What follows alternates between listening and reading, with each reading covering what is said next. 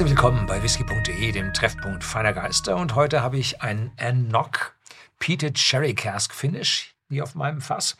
Gibt es bei whisky.de im Shopsystem zu 42,90 Euro und 43 Volumenprozente, nicht kühl gefiltert, nicht gefärbt.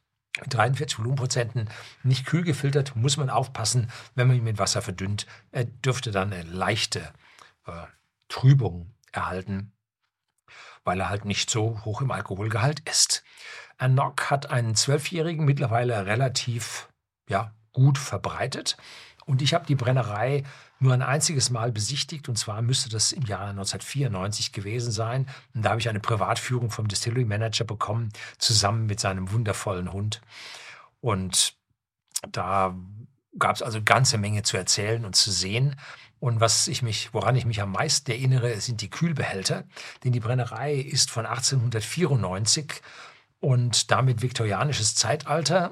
Und dort hat man nicht mehr die Holzbottiche mit den Warm-Tubs drin zum Kühlen der Alkoholdämpfe nach der Destillation, sondern man hat aus gusseisernen Platten zusammengeschraubte Behälter, in denen ja, so große Rohrleitungen durchgehen, die also vom Auslass der Potstills kommen und dann da drin vom Wasser umströmt werden und da drin der Whisky dann kondensiert und eine gewisse Menge Intensität da drin gewinnt, weil der Kontakt mit dem Kupfer im Gegensatz zu diesen Industriekondensatoren, wie sie heutzutage vermehrt im Einsatz sind, haben wir es hier mit mehr ursprünglichen Art und Weise der Kondensation zu tun.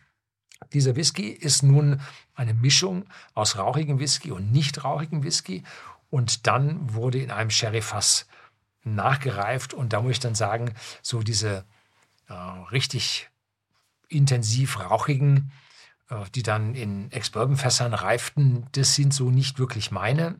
Wenn dann etwas Komplexität dazu kommt, dass man nämlich jetzt ein Sherry-Fass noch mit verwendet und dann in diesem Fall eine Mischung von rauchigen und nicht rauchigen Fässern, dann nimmt, dann bedeutet das, dass der Whisky einfach komplexer wird und der Rauch nicht so alles zuschlägt. Wie viel Rauch da nun drin ist, werden wir gleich sehen. Jetzt schenken wir uns mal ein in eine wundervolle Färbung. Also diese Sherry-Fass, dieses Sherry-Fass-Finish hat also da richtig viel gebracht. Die Brennerei selber ist jetzt, äh, heißt Nocdu und nicht Ernok. Ernok ist der Whisky aus der Brennerei Nocdu. Und Ernok ist der Berg oberhalb der Brennerei, an dessen Hang das Wasser zusammenläuft, was dann unten quillt, aus der Keller rauskommt und für den Whisky verwendet wird. Dass wir also hier die Brennerei Nokdu haben und aus der stammt der Whisky Ernok, der nach dem Namen des Berges benannt ist. So, jetzt sind wir da an der Stelle auch vollständig. Und ja, jetzt schauen wir mal, was diese Mischung von rauchigen und nicht rauchigen Fässern und Finish in Sherryfässern, was das dann nun jetzt hier gebracht hat. Ja, schön komplex, frisch, blumige Note und Rauch. Jetzt muss ich natürlich sagen, als ich ihn das erste Mal gerade probiert habe, war der Rauch doch stark. War noch nicht so komplex. Jetzt beim zweiten Mal kommt der, habe ich mich an den Rauch ein Stück weit gewöhnt. Jetzt kommt der Geschmack des Whiskys deutlicher durch. Und den Rauch würde ich so auf 25, 30 ppm schätzen.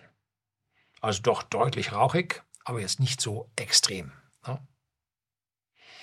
und leichte blumige Noten darunter. Freundlicher Rauch, also so mehr Lagerfeuer, Campfire steht hier auf, dem, auf der Tube drauf. Und nicht, ja, stinkige Phenol aus dem Krankenhaus. Und das gibt es ja auch. So, also das ist jetzt ein milder, angenehmer Rauch. Cheers.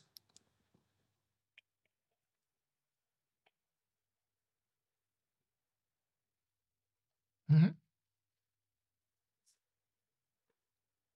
mit 43 Volumenprozenten nicht zu stark, brennt nicht scharf, nicht zu, nicht zu heftiger Antritt, aber schön, elegant zusammen mit dem Geschmack, der jetzt Eiche aufbaut. Jetzt kommt Eiche und die verbindet sich jetzt mit einer, hm, einer leichten Honigsüße, aber auch einer leichten Zitronennote, die aus dem Brennereicharakter stimmen sollte, stammen sollte. Fruchtnoten sind da, aber nicht so extrem. Und der Sherry lässt sich hinter dem Rauch dann durchaus auch riechen mit der ja, typischen Sherry-Fruchtigkeit. Ich schätze mal, das sind Oloroso Sherry-Fässer. Und dahinter, ja, die Eiche, die jetzt einen etwas längeren Abgang bietet, zusammen mit diesem Lagerfeuerrauch, der jetzt nicht stinkig ist. Also doch eine sehr, sehr saubere Arbeit. Mhm.